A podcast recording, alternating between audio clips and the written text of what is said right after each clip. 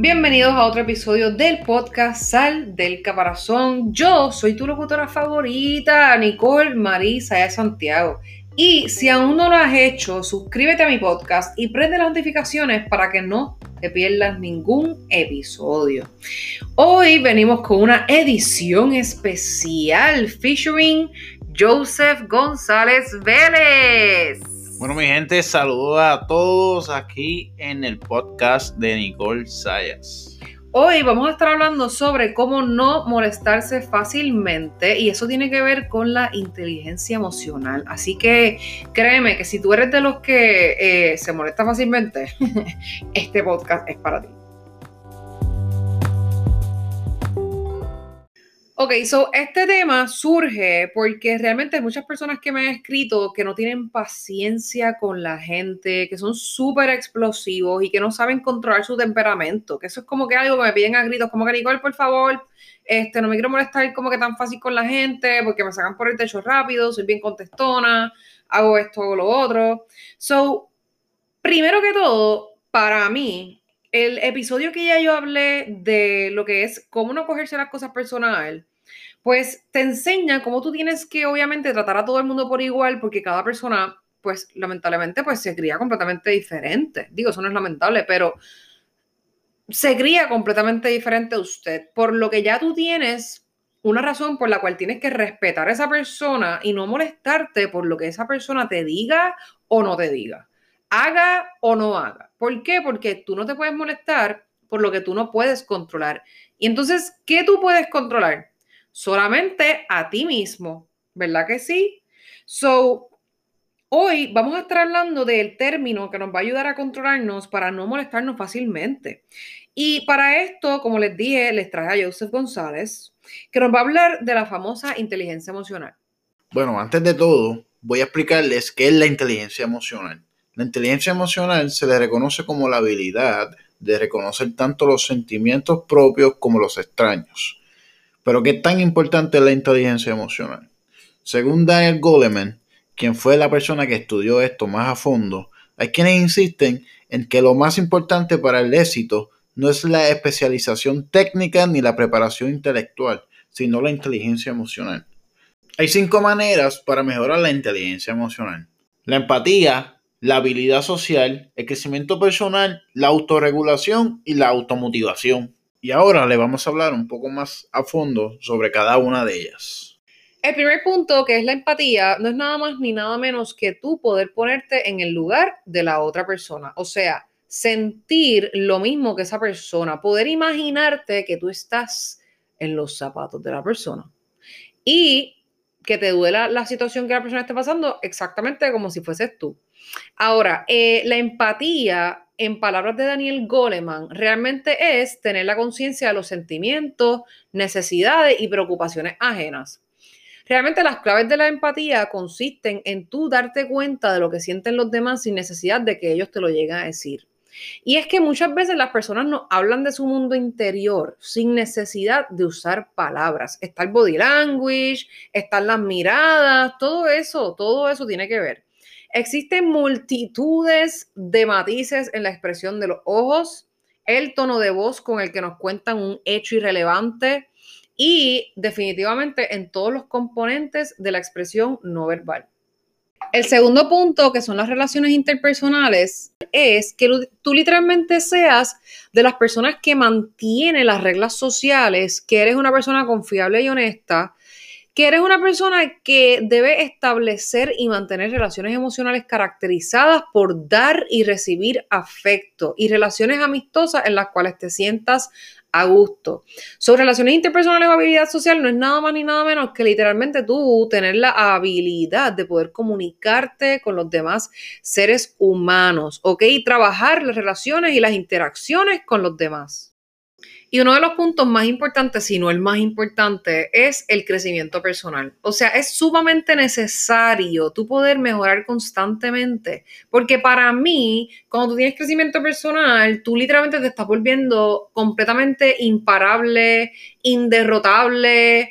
Eh, a ti tu felicidad nadie te la va a quitar, porque tú estás en un lugar eh, de paz contigo mismo porque tú mismo te has entrenado a estar de esa manera es bien importante capacitarse para hacer las cosas cada vez mejor o para realizar nuevas cosas en nuestras vidas, ¿me entiendes? Es una manera también de mantenernos automotivados, porque claramente nadie va a estar por ahí motivándote. Tú eres quien te debes encargar de tu automotivación, ¿ok?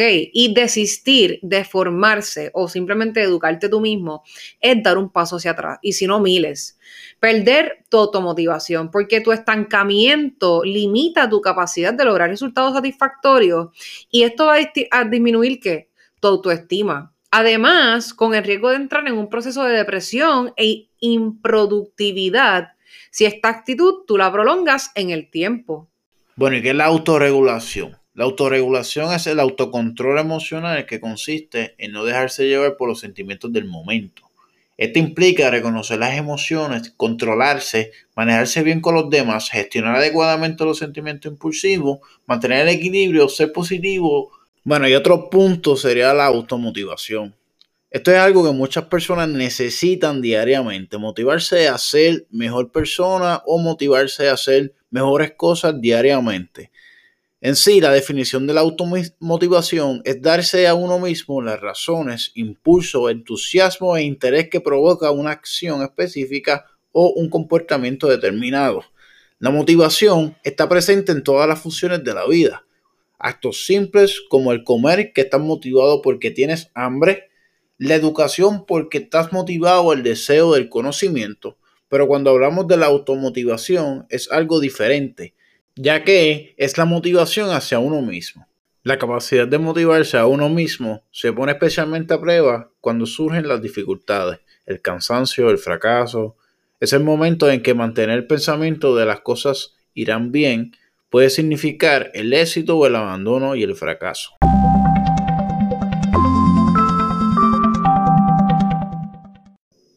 Algunas de las ventajas de tener inteligencia emocional, mi gente, es que primero que todo vas a tener cero estrés, vas a dormir mejor, vas a crecer como persona, vas a dormir mejor. Mejora el rendimiento laboral, vas a dormir mejor. Y reduce la ansiedad, so vas a dormir mejor. ¿Cuántas de ustedes literalmente no se queda pensando a través de toda la noche? Como que, ay, me está pasando esto, me está pasando lo otro, no puedo dormir, tengo insomnio, esto, lo otro, los pensamientos de mi mente, esto, lo otro son tantos. ¿Por qué? Porque le está dando tanta y tanta gabela a eso que no tienes que estar pensando. ¿Por qué? Porque no lo has perdonado, porque no lo has dejado atrás, porque no lo has superado.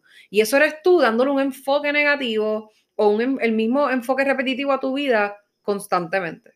So, la inteligencia emocional te va a ayudar a superar y a poder ser más que inteligente emocionalmente. Para que tú misma, ¿qué? No te sientas molestas todo el tiempo ni tengas el temperamento mal todo el tiempo. Porque aprendan que ustedes tienen que respetar a los demás seres humanos. No importa si lo sacan por el techo o no. Ok, eso es bien importante. Ahora vamos a estar hablando sobre dos categorías en las cuales ustedes siempre me dicen que están teniendo muchos problemas. Número uno, usted como padre y usted como hijo. ¿Por qué? Primero que todo, para mí, la edad de oro es una generación que hay que respetar porque ellos tienen unos ideales y unas creencias completamente diferentes a la generación actual.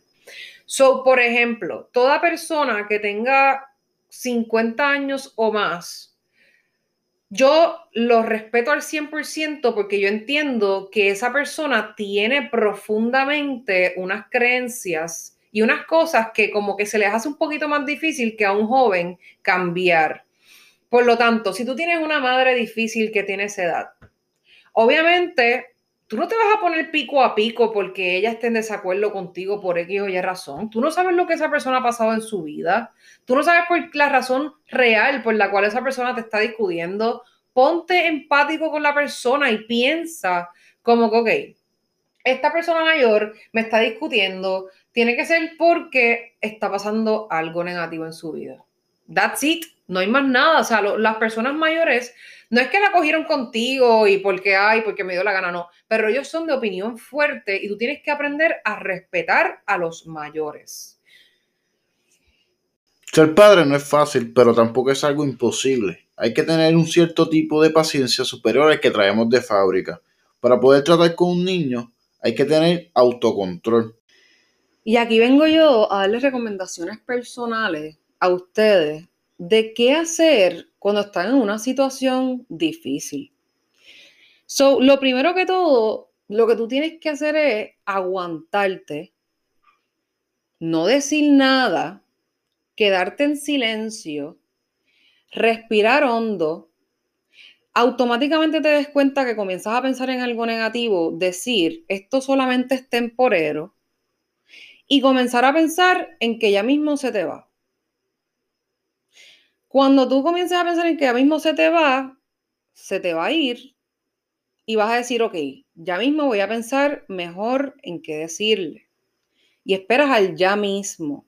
Entonces comienzas a contar hasta 10, hasta 20, el número que tú quieras, respirando hondo. Y aplica eso siempre que tengas alguna discusión con cualquier persona, porque siempre te va a funcionar. Pero tienes que tener autovoluntad y autocontrol, que es lo más importante con cualquier persona. Porque volvemos a lo mismo, todas las personas son diferentes. Unas aprenden diferentes a otras, lamentablemente. Pero así es el mundo y nos hizo con problemas y soluciones. Así que si usted está teniendo problemas de emociones con la gente, tu solución es primero que todo tú tener inteligencia emocional. No continúes en lo mismo. Y realmente vuelvo y les repito este dato súper importante que les había dicho en lo de no coger las cosas personal y es lo del famoso cortisol. Cuando tú estás molesto, el cuerpo genera algo llamado cortisol, que esto, ustedes crean o no, acelera el proceso de la muerte.